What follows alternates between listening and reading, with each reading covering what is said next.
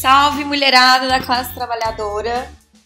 Esse é o segundo episódio do Muitas Lab, um podcast colaborativo feito apenas por mulheres. E hoje nós vamos falar sobre classe e pandemia. É, temos uma convidada muito especial, Isa Lourenço, que é uma pessoa incrível e que eu vou deixar que ela se apresente, e também a Carolzinha, que está conosco hoje mais uma vez. Isa, fala aí quem é você, quem é essa potência de mulher. Ô, gente, primeiro quero agradecer imensamente o convite, é, poder colaborar aí com esse tema. Eu sou Isa, né, Lourença, sou é, metroviária, eu trabalho no metrô aqui de Belo Horizonte. É, e eu também sou mãe, sou jovem, sou negra, sou bissexual e sou ativista aí da cidade é, contra as injustiças, né, principalmente. Faço parte de um projeto aqui no Barreiro, é, de um cursinho popular, que a gente tem voltado pré-ENEM aqui na região, é, e de alguns outros movimentos sociais da cidade aí há quase 10 anos. É, então é um prazer para mim estar aqui, e quero agradecer muito o convite é, para a gente poder pensar, né, discutir a sociedade hoje e as possibilidades que existem de luta aí para a gente, que são muitas. Ai, gente, Isa é maravilhosa. E ela é do corre que nem a gente. Mandamos mensagem de manhã, a tarde ela já respondeu, já marcamos dois dias depois e é isso aí. Carol, é isso aí. e você, meu amor? Olá, gente, eu de novo aqui. Sou Carol, sou engenheira eletricista. E é só isso. Tô muito feliz de estar aqui de novo. Muitos feedbacks positivos depois do amor nos tempos do corona, Carol? Oh, eu esperava ter mais convites para jogar Gartic, mas tudo bem. Meninas, e você, Kelly? Gente, eu sou isso aí, né? Não tem muita seriedade para falar de mim, não, porque eu sou muita coisa. Mas basicamente eu sou é, bacharel em direito, sou servidora pública, sou empreendedora sou socióloga em formação e é isso aí, militante também. Então vamos lá, vamos conversar sobre classe e pandemia. Como que estão as classes mais vulneráveis é, em razão da pandemia? Como elas estão sendo afetadas? E aí, quem começa? Pode começar, Isa. Uai, tá bom, posso começar. Bom, eu acho assim que se existir alguma dúvida pra gente é, sobre se teria diferença, né? É, como a pandemia afetaria as classes sociais, as diferentes classes sociais, eu acho que essa dúvida já caiu por terra, né? Acho que os dados não deixam mais nenhuma, dúvida. E eu trouxe alguns dados para a gente só para poder é, a gente poder perceber como que essa situação é grave para as classes mais vulneráveis, né? Por exemplo, nós temos uma, é, uma taxa de letalidade no Brasil em que o coronavírus ele mata cerca de 7%. Então, nós temos uma taxa de 7% de letalidade é, no nosso país. E aí eu peguei, eu, eu, peguei um exemplo do estado do Rio de Janeiro, porque é onde é, tem um impacto grande, né? O coronavírus está tendo um impacto grande lá. E o Estado como um todo, ele segue esse 7% é, do, do Brasil. Então, lá no Rio de Janeiro, a taxa de letalidade também é de 7%. Só que se você for pegar os bairros mais vulneráveis lá, os bairros periféricos, os bairros onde, os bairros onde mora a população mais vulnerável, o coronavírus tem uma taxa de letalidade de 24%. Ou seja, é quase quatro vezes mais que a média brasileira, que é a média do Estado. Então, isso quer dizer que, é, enquanto a taxa de letalidade para uns é, então, assim, acho que isso desnuda várias coisas. Se a gente for fazer um cruzamento ainda é, com a questão racial, a gente vai perceber a mesma coisa que a taxa de letalidade para a população negra é mais alta que a taxa de letalidade para a população branca. Isso não só no Brasil, mas como nos Estados Unidos também, etc. É, e eu acho que isso é, desnudando isso, né, acho que a gente tem algumas causas disso. Acho que um pior atendimento é, de boa parte da população à saúde, então não só o, o pior atendimento é, dos profissionais de saúde com algumas pessoas, mas também é, uma falta de acesso à saúde. É, e nós vamos ter também doenças prévias que complicam muito o quadro. Então, uma, a população que tinha menos acesso à saúde antes, ela vai consequentemente sofrer mais com o coronavírus agora. Então a gente sabe, por exemplo, que a população negra trabalhadora é a que tem é, é, que tem mais diabetes, mais hipertensão, isso por conta de ter uma vida corrida, de ter que trabalhar muito, se alimentar mal, é, etc. Então, é, essa população, ela vai ter, quando se pega o coronavírus, um quadro muito mais agravado que a população rica, branca, que sempre teve acesso à saúde e tal. Então, eu acho que isso é um primeiro elemento muito importante, assim, para a gente pensar como que o corona, a pandemia afeta diferente as diferentes classes sociais. E um segundo aspecto é, que eu queria falar é sobre quem pode fazer o isolamento social, né? A gente tem uma a gente tem falado muito que o, o que a gente pode fazer para combater o coronavírus hoje é o isolamento social. Mas quem pode fazer esse isolamento social? Eu fico vendo as propagandas é, do iFood, da Rap, da Uber Eats, elas falam assim: as pessoas precisam ficar em casa e nós levamos a comida até você. Quem leva essa comida? E aí, exatamente, como se as, a, quem levasse a comida não fossem pessoas também. Porque as pessoas precisam ficar em casa, mas quem leva a comida não são pessoas, né? Então, acho que afeta muito essas pessoas, né, super exploradas, que não estão recebendo nada a mais por estar se expondo e que às vezes a gente fala assim, nossa, mas por que a pessoa escolhe se expor? E a pessoa não escolhe se expor, né? A pessoa não tem escolha, na verdade, porque ela precisa comer, ela precisa se. É, ela precisa de produtos de higiene e tal. E aí as pessoas acabam tendo que se expor, às vezes se mora com algum idoso e tal, tem que comprar remédios, tem que ficar para fralda, essas coisas todas. Então, a pessoa acaba tendo que se expor e assim se expõe, expõe a sua família, né? É, com casas, muitas vezes casas cheias e tal. Então, acho que é isso, assim, para a população vulnerável, a pandemia é muito cruel, assim, né? Isso sem contar as pessoas que não têm casa, né? Várias questões, assim. E essa situação é cruel não pelo vírus em si, mas pelo capitalismo mesmo, né? Que dita é, quem tem direito de sobreviver e quem tem a vida descartável, né? Quem pode ser, quem é descartável. É, eu estava pesquisando uns dados e vi. Bom, a verdade é a seguinte: o sistema já estava colapsado, tá? É, e a pandemia ela só colocou as escâncaras as coisas que a gente estava tentando colocar para debaixo do tapete. Então, já vi uma uberização do trabalho muito grande, é, uma precarização da mão de obra, um corte na diminuição de direitos, e com o cenário de pandemia, isso tudo foi agravado, porque, como a Isa falou, quem é que pode ficar em casa? Como que nós vamos dizer fique em casa para uma população que é, é vulnerável, que está nas ruas e que de um tempo para cá, né, com a, a agressiva do, do projeto neoliberal, aumentou exponencialmente. Então, em Belo Horizonte, por exemplo, é muito visto que, que a população de rua ela aumentou e muito nos últimos tempos. Então, eu estava vendo os dados da FAO, né, que é a Organização das Nações Unidas para, para Alimentação e Cultura, de 2017, de 2016 para 2017, a, a fome no mundo aumentou de 815 milhões para 821 milhões, sendo que a maior parte dela está na América Latina e no Caribe, que é a periferia do capital.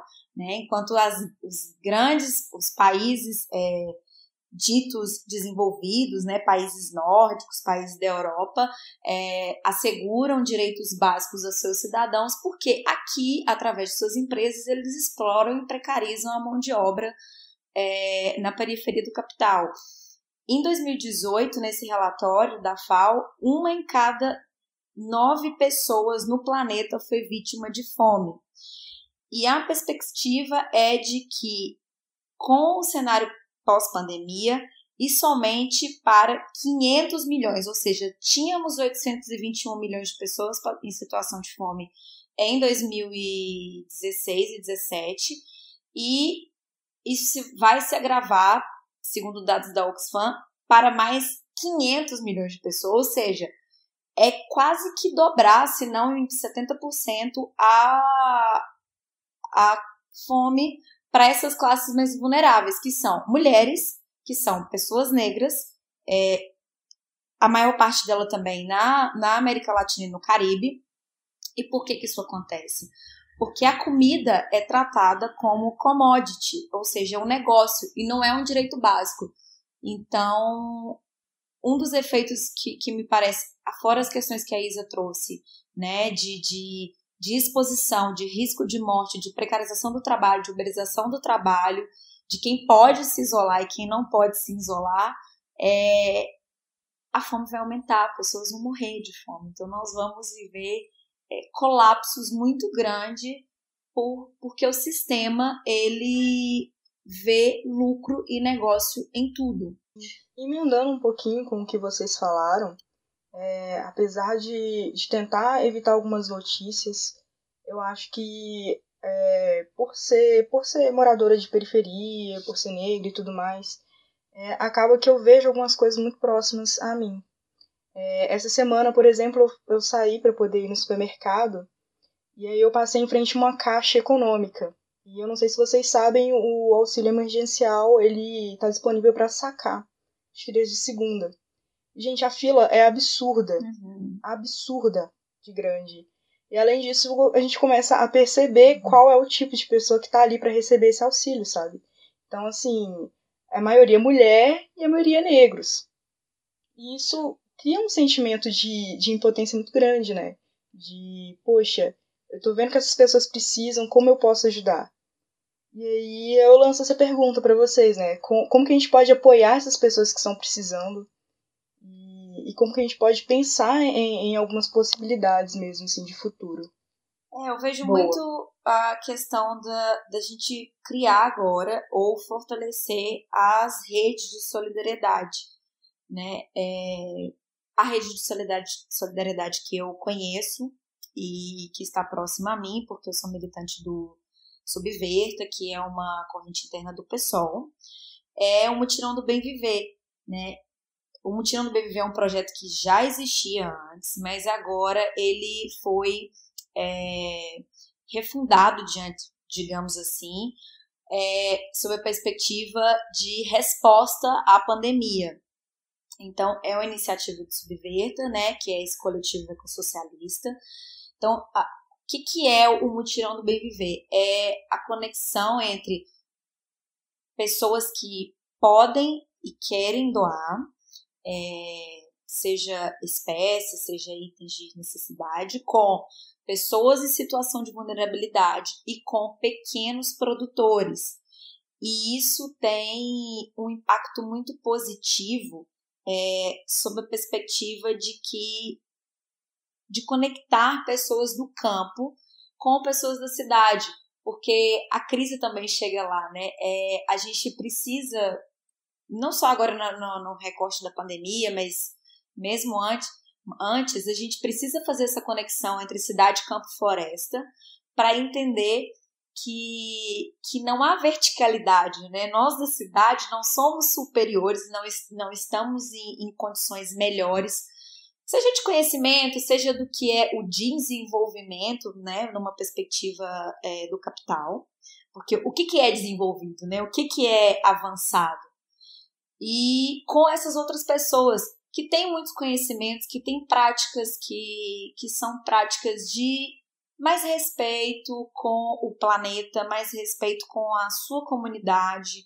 Então, esse é um, uma, uma rede de solidariedade que eu conheço e, e, é muito necessário que a gente procure na nossa comunidade, no nosso bairro, na escola pública do bairro onde a gente mora, é, quais são as iniciativas da sociedade civil para que a gente possa se fortalecer, porque é um momento da gente refundar os nossos pactos e se colocar em uma coletividade, abandonar o, a perspectiva capitalista de, de individualidade, de se você quer, você consegue, dessa meritocracia escrota, e se, é, é, se propor uma nova maneira de pensar, sabe? Fortalecer a nossa sociedade, o nosso coletivo. É.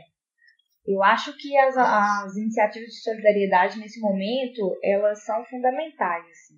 E isso que a Carol falou é muito importante, né? A gente vê nas filas da Caixa e a gente está envolvido em iniciativas de, de solidariedade territoriais também tem percebido que como que é esse auxílio, esses auxílios governamentais, né?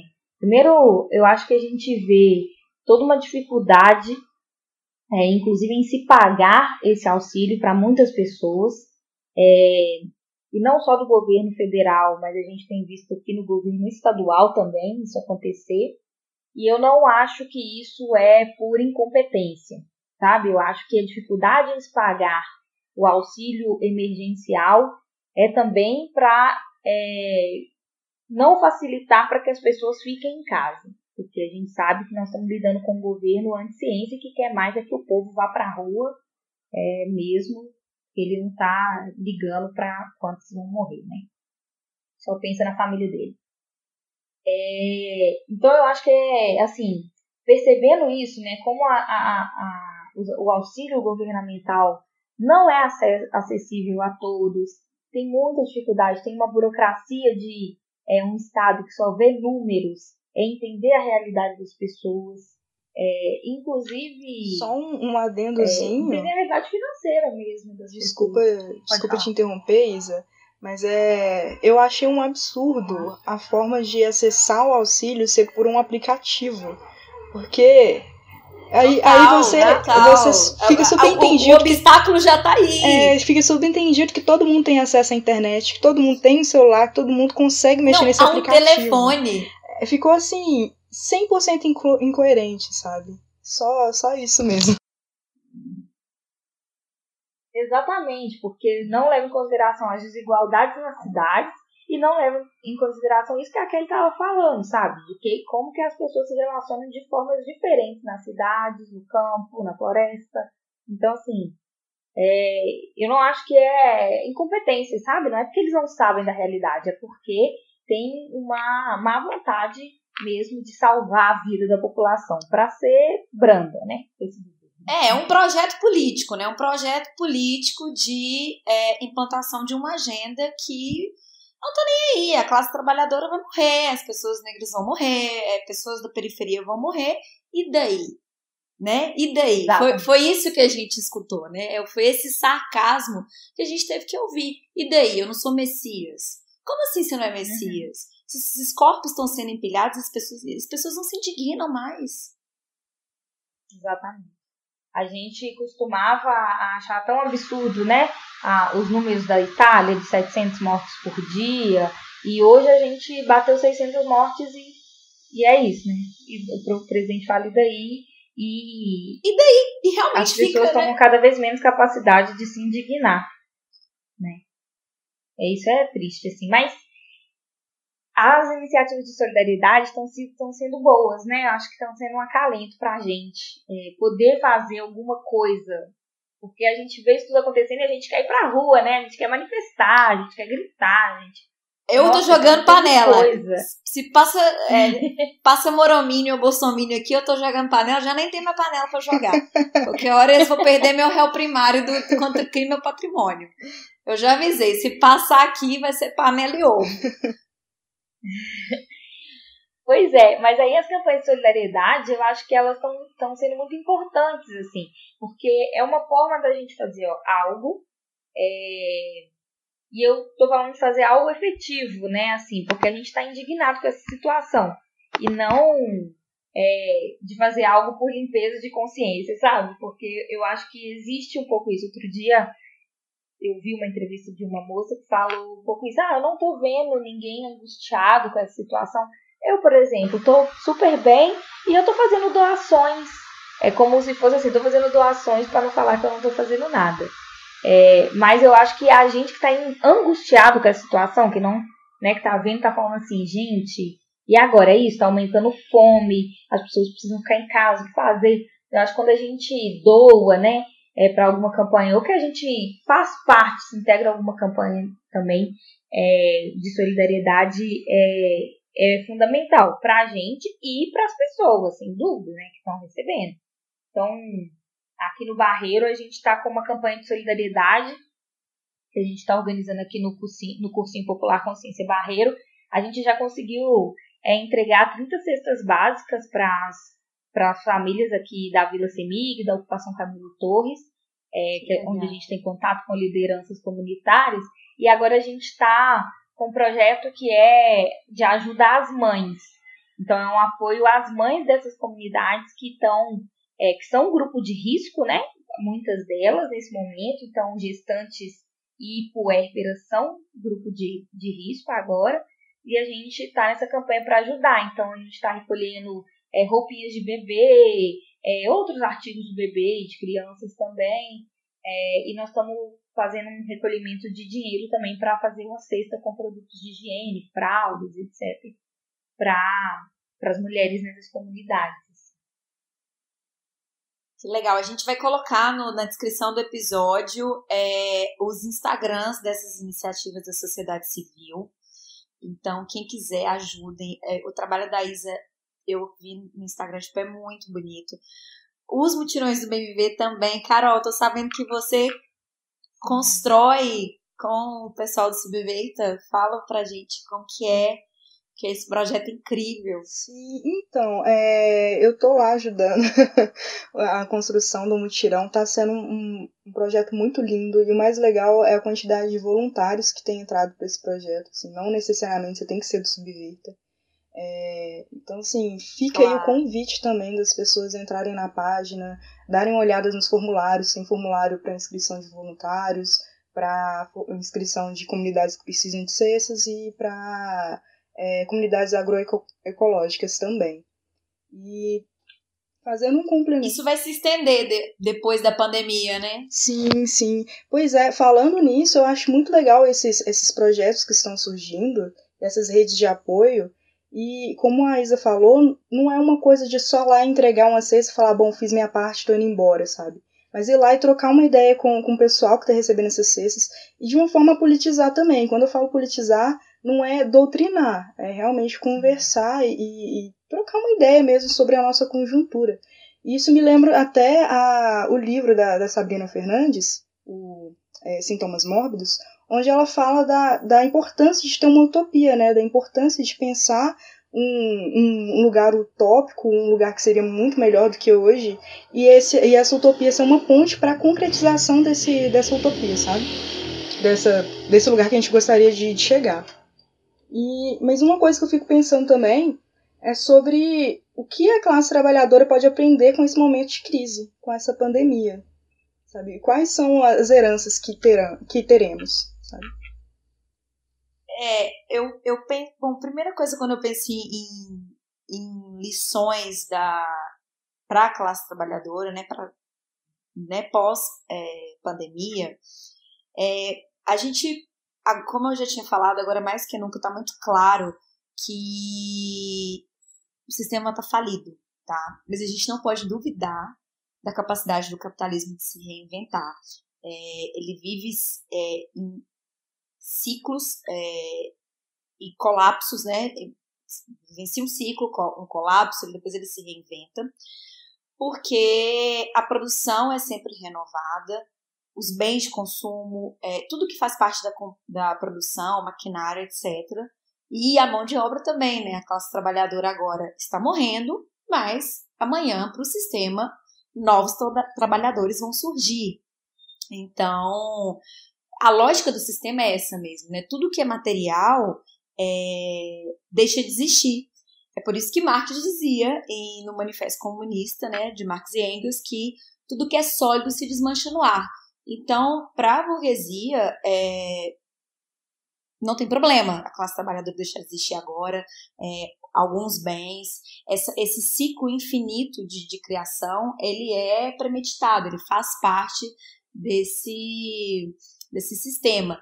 Então agora acho que mais que nunca é a hora da gente realmente se munir de ódio, mas um ódio politizado, direcionar esse ódio para se organizar e dizer que nós da classe trabalhadora não vamos aceitar mais isso, né? E por classe trabalhadora, eu queria fazer só um recorte aqui. É, como eu disse no início, né, eu sou servidora pública, eu trabalho no judiciário. E, e não se enganem, se você vende a sua mão de obra, você é classe trabalhadora, porque existe também muito essa, esse equívoco, né, de que se você é melhor remunerado dentro do sistema, você não é classe trabalhadora, ou seja, eu quero fazer parte, eu sou parte da burguesia, não, você não é dono dos meios de produção, você vende a sua mão de obra, você tá, inclusive eu estou saindo para trabalhar, fazendo parte de grupo de risco, é, uma vez por semana, porque o sistema não pode parar, porque a burguesia não está nem aí. A desordem, a maior desordem, como dizia Dostoiévski, é a ordem para a burguesia. Então, para ela, o caos tá tranquilo, né? Vi de banqueiros que receberam bilhões do governo. Então, a primeira lição que eu, que eu tiro disso é: vamos no, nos, nos munir de muito ódio a esse sistema e direcionar esse ódio para uma praxis política. E a primeira coisa que eu, que, eu, que eu diria é: vamos nos organizar. Vamos nos organizar porque existe uma grande oportunidade da gente conseguir reverter esse jogo é, e acabar com esse sistema. Eu concordo muito, Kelly, com tudo que você falou, porque é, é isso. Não, eu não acho que dá para a gente ter uma visão única do que vai acontecer e dizer assim: ah, essa é uma crise terminal do capitalismo. Eu acho que o capitalismo já passou por muitas crises que, inclusive, foram crises importantes para que ele continuasse sobrevivendo. Total, então, total. assim, muita gente tem falado isso, né? Falado assim, ah, nós vamos sair disso tudo melhores, vamos discutir um outro modelo de sociedade, nós vamos sair com um capitalismo mais humano, de pensar no próximo, e não necessariamente. A dificuldade, ela gera tanto o egoísmo como a solidariedade. E isso é uma disputa na sociedade. Eu acho que nós temos que disputar. Então, assim, a gente já vinha de uma crise vigente, né? Então, a gente tudo que está acontecendo nessa pandemia é só o escancaramento e o aprofundamento do que já estava acontecendo. Já existia a disputa China e Estados Unidos, a China já estava crescendo e continua. Os Estados Unidos, para crescer, já estava super explorando os países do sul, digamos assim, inclusive o Brasil, país aqui da nossos vizinhos, países da África e tal. A Europa já estava enfrentando uma crise para que França e Alemanha ficassem por cima. Já estava é, sendo muito difícil para a galera no, na Itália, na, na Espanha, e com essa crise está mostrando esse aprofundamento também, da dificuldade do desemprego e agora das, das mortes. Então, assim, o legado que está no nosso horizonte hoje, eu acho que é condições de vida piores. Porque assim, a gente já estava enfrentando é, o plano de austeridade aqui do Brasil do Paulo Guedes lá, né, que em nome do grande mercado, grande capital, que na verdade é 1% mais rico de toda a população, que para que esse 1% se sustente com, uma, com dinheiro infinito, todo mundo precisa pagar o pato e a classe trabalhadora como um todo, e, os mais, e quem está nos serviços mais explorados principalmente, é, a gente é, trabalha para que outros né, possam viver sem trabalhar, e a gente já estava enfrentando as austeridades, né? Então, reforma trabalhista, reforma da Previdência, reforma administrativa que estava sendo discutida, etc. E agora, com a pandemia, eu acho que houve uma justificativa para aprofundar ainda mais essa austeridade. Então, justificativa para reduzir a jornada de trabalho reduzindo o salário, justificativa é, para congelar os salários dos, dos servidores, é, agora está, acho que, se não me engano, foi aprovado. Está sendo aprovado pelo Congresso. Anteontem. Foi pelo Senado, antes de ontem? Foi. Projeto de Lei Complementar 39 de 2020. Os servidores terão seus salários congelados por 18 meses. Gente, Exatamente. é um crime a classe trabalhadora sofrer enquanto o Banco Itaú está recebendo, Banco Itaú e outros, mais de 230 milhões, bilhões ou milhões, agora eu me perdi, de auxílio do governo. Isso é um crime é. tão grande, isso me, me enche de ódio que nem vai caber aqui nesse podcast, vai cair na internet. O governo já deu auxílio de trilhão de reais para os bancos no meio da pandemia. E agora eles fizeram um plano que é assim, para ajudar os estados, tem que ter uma contrapartida dos estados. Aí qual que é essa contrapartida dos estados? É congelar o salário e a carreira dos servidores públicos e não e proibir ter concurso público. Então a gente vai até 2022 aí sem concursos. Então assim, é um desmonte completo do que eles já estavam fazendo. Acho que assim, o que a gente tem que nós, né, que estamos aí lutando por a transformação do mundo, né, aquele falou do Marx e tal, é, eu acho que a gente tem que fazer é apostarmos no aprofundamento de lutas. Entendeu? Então, por exemplo, nosso vizinho aqui, o Chile, estava em efervescência de luta e no meio da pandemia deu uma caída por conta da pandemia, mas eles ainda assim, pelo que eu vejo dos movimentos lá, seguem é, seguem indignados. Então, assim, quando a pandemia passar, é, tem uma possibilidade de continuar um, uma explosão de lutas lá e que eu espero que contagie a gente também, sabe? Da gente poder falar assim, gente, não dá pra gente continuar vivendo assim, nós precisamos nos indignar. Aquela, o socialismo ou barbárie, eu acho que está cada vez mais próximo, sabe? Assim, é, que eu tava falando daquela disputa, né? Nós vamos para solidariedade ou nós vamos para o egoísmo? Eu acho que a gente tem que fazer essa disputa na sociedade que passa por fazer por, pelas campanhas da solidariedade, que eu acho que é conquistar é, uma confiança da população que há tanto tempo a esquerda perdeu. E a gente está tendo. Acho que a gente tem que nos agarrar na possibilidade de reconquistar essa confiança, sabe? Com campanhas de solidariedade, com conversa, com diálogo e com o funcionamento da luta por, pelos direitos, né? É, pelo bem viver, enfim. Então acho que as campanhas que estão acontecendo elas vão ser fundamentais para que depois elas virem revoltas de lutas para a gente não é, deixar nossos direitos se esvair dessa forma como está acontecendo. E você, Carol, o que, que você acha? O que, que você faz parte da classe trabalhadora desse Brasil? pelas falas. O que, que a gente vai tirar disso? Me fala que vai ser uma revolução comunista. Imagina só, gente, uma onda comunista na América Latina depois da onda rosa, da onda rosa. Ia ser maravilhoso. Eu não tenho nem roupa para isso.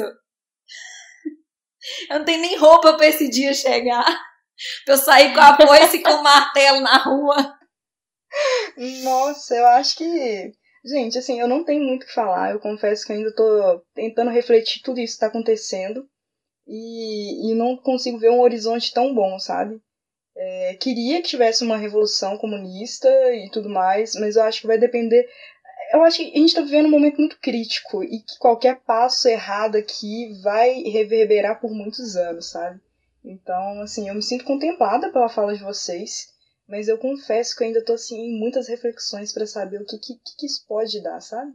Mas não é só você, Carol. Tá todo mundo muito pessimista, né? Porque como ser otimista diante desse cenário? Eu acho que o horizonte que nos espera é um horizonte difícil pra caramba. E a gente tem que lutar com as armas que pode, né? Estamos caminhando para o final agora e a gente sempre no final dá dicas, é, culturais ou não, enfim, esse podcast é um podcast desorganizado na nossa organização. Bom, a minha dica, já que eu tô falando, vou começar, é se organizem politicamente. É muito importante. Política é correlação de forças. Então, como a Isa disse, desse momento a gente pode caminhar para uma reinvenção desse sistema que está falido. Ele pode ressurgir das cinzas, ou a gente pode caminhar para outras possibilidades de mundo. Mas para que isso seja possível, nós temos que nos organizar. Então, se organizem politicamente. É, eu sempre digo isso: política não se resume a partido, tá? Política são todas as escolhas que nós fazemos no dia a dia. Do que a gente vai comer, do que a gente vai vestir, é, enfim, tudo. Então, procurem suas associações comunitárias, é, diversas e diversas possibilidades de uma organização política, se num primeiro momento a ideia de se organizar através de um partido não lhe pareça bem. Embora, vou dar um spoiler, é muito bom. A outra dica é fortaleçam o MST. Então, assim, tem uma MST está trabalhando com entregas aqui em Belo Horizonte, é, uma vez por semana. A gente vai deixar o contato de um, de um, um integrante do MST. E dos Instagrams também que a gente está citando aqui na descrição do episódio. Então, fortaleçam o MST, é, conheçam o trabalho do MST, é, fortaleçam o pequeno, tá? E fortaleçam o SUS. Gente, isso só não, não é pior por causa do SUS. Por muitos e muitos anos eu escutei, inclusive de pessoas muito próximas e que trabalham no sistema de saúde, que o SUS estava ruim, que o SUS estava sucateado, mas se não fosse o SUS, ainda que sucateado, é, seria muito pior. Então, essas são as minhas dicas. E leiam Marx, leiam Marx, leiam o Manifesto Comunista e revoltem-se. É isso, vamos pra rua. Quando puder, por enquanto, quem puder, fique em casa. Boa. Ó, minhas dicas são: quero indicar a página BH Fique em Casa. É uma página que eu estou é, organizando junto com outras pessoas. Lá a gente está divulgando campanhas que estão acontecendo em Belo Horizonte, então diversas campanhas pela cidade a gente está divulgando lá. E a ideia dessa página era para ser um ponto de apoio para pessoas que querem doar, que querem é, organizar alguma doação, é, que querem participar de alguma coisa, pudesse entrar lá para poder conhecer as iniciativas que tem. Então, VH fica em casa, conheçam lá as iniciativas. E se você souber de alguma campanha, manda pra gente, que a gente divulga. Souber de gente que está precisando, manda pra gente, a gente é, vai encaminhar para a melhor campanha possível. E a página Consciência Barreiro, que é quem está organizando essa campanha que eu falei nas comunidades aqui é, da Vila Semig, da Ocupação Camilo Torres. Estamos em parceria com a página BH aqui em casa, mas o Consciência Barreiro, é, Consciência Underline Barreiro, é uma iniciativa que a gente tem aqui no Barreiro de fazer um cursinho popular para jovens periféricos, mães e etc. aqui da região é, para prestar o Enem. Hashtag Enem, inclusive, né? Nós temos que adiar esse negócio porque não tem condição as pessoas é, fazer uma prova no meio da pandemia. Mas, é, além das campanhas de solidariedade, muito claro para mim é que assim a solidariedade é muito importante e todo mundo que puder devia participar de uma ação dessa, que é para conhecer a realidade do Brasil, sabe? Conhecer a realidade das pessoas. Mas quando a gente começa a campanha de solidariedade, a gente percebe que quanto mais a gente ajuda, mais demanda surge. Porque a demanda do Brasil é muito profunda num país tão desigual. Então nós precisamos também de debates estratégicos, nós precisamos mudar tudo, entende? Nós precisamos que o Estado garanta a subsistência das pessoas. Nós precisamos de outra forma de relação entre nós, entre é, outra forma de relação de produção, enfim.